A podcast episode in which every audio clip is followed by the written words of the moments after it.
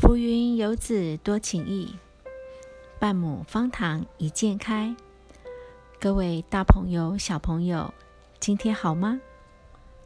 今天方塘文学要分享的是童话故事。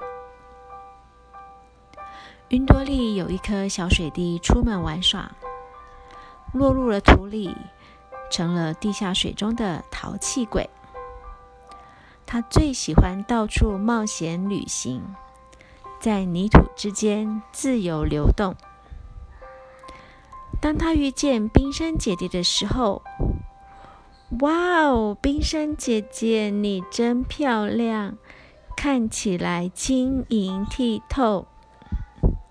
冰山姐姐眨眨眼睛说：“我最爱干净，是地球上少有的清纯美女哟。”小水滴也开心地说：“你的姿态好漂亮哦，因为我的裙摆宽大又华丽。”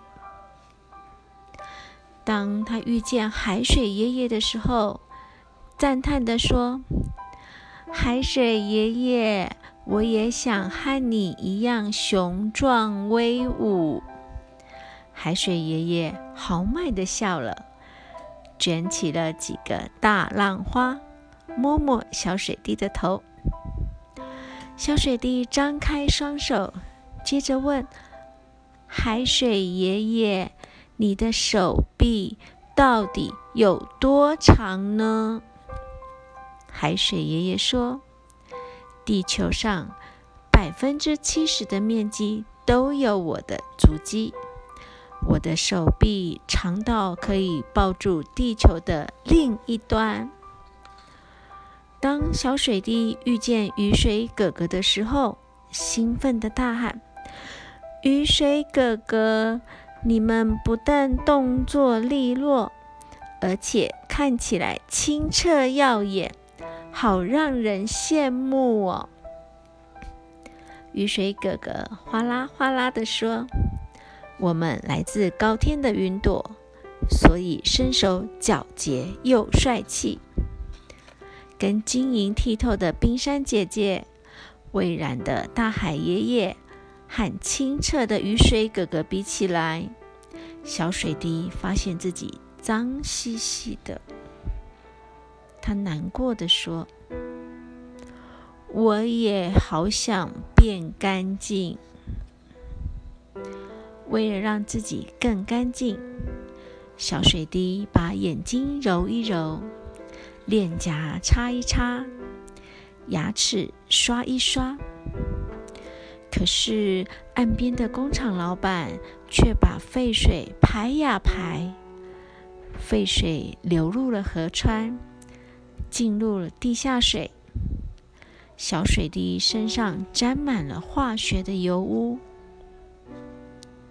为了让自己更干净，小水滴把胳肢窝冲一冲，肚子拍一拍，后背搓一搓。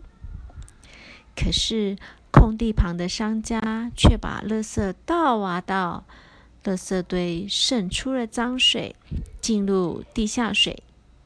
小水滴身上多了各式各样的斑纹。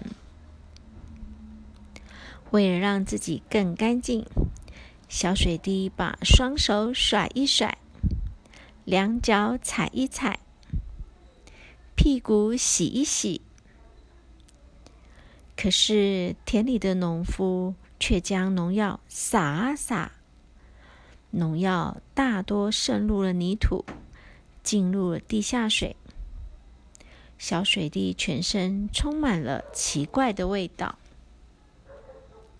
结果，小水滴的颜色变得比原来更奇怪了。小水滴从头到脚没有一个地方是干净的。哇！我不要，我不要！他难过的哭了起来。伤心的小水滴哭啊哭，不知不觉睡着了。当他醒来的时候，已经随着水龙头进入一杯水中。大家口渴了。工厂老板、路边的商家、田里的农夫看到杯子里的小水滴，都吓了一大跳。怎么会这么脏啊？这么脏，这么脏，没有人敢喝下它。小水滴说了：“我就是被你们弄脏的，没有处理过的废水，任意丢弃的垃圾，过度喷洒的农药。再这样下去，大家就没有干净的水可以喝了。”越讲越生气的小水滴。从水杯跳起来，扑向四周。哇！每个人都遭殃了，因为又渴又脏又臭。工厂老板赶紧请专家检查废水，农夫就答应以后不要再滥用农药。路边的商家说：“我要依照规定，好好处理丢掉的垃圾。”一般民众也更加注重了资源回收和垃圾分类，大家维护环境的整洁，土壤恢复了原本健康的样貌，小水滴也跟着一天又一天渐渐透明清澈了。他开心的手舞足蹈，哇！看我，看我，看看我，我是小水滴，亮晶晶。变干净的小水滴，不再羡慕冰山，不再羡慕大海，也不再羡慕雨水哥哥，因为他知道自己很特别，天生就有着重要的使命，就是和人类快乐共处，提供宝贵的饮用水与生活用水。孕育地球上的各种生命，小朋友，这是今天分享的童话故事《小水滴哭什么》。希望你们喜欢，祝你有个美好的一天。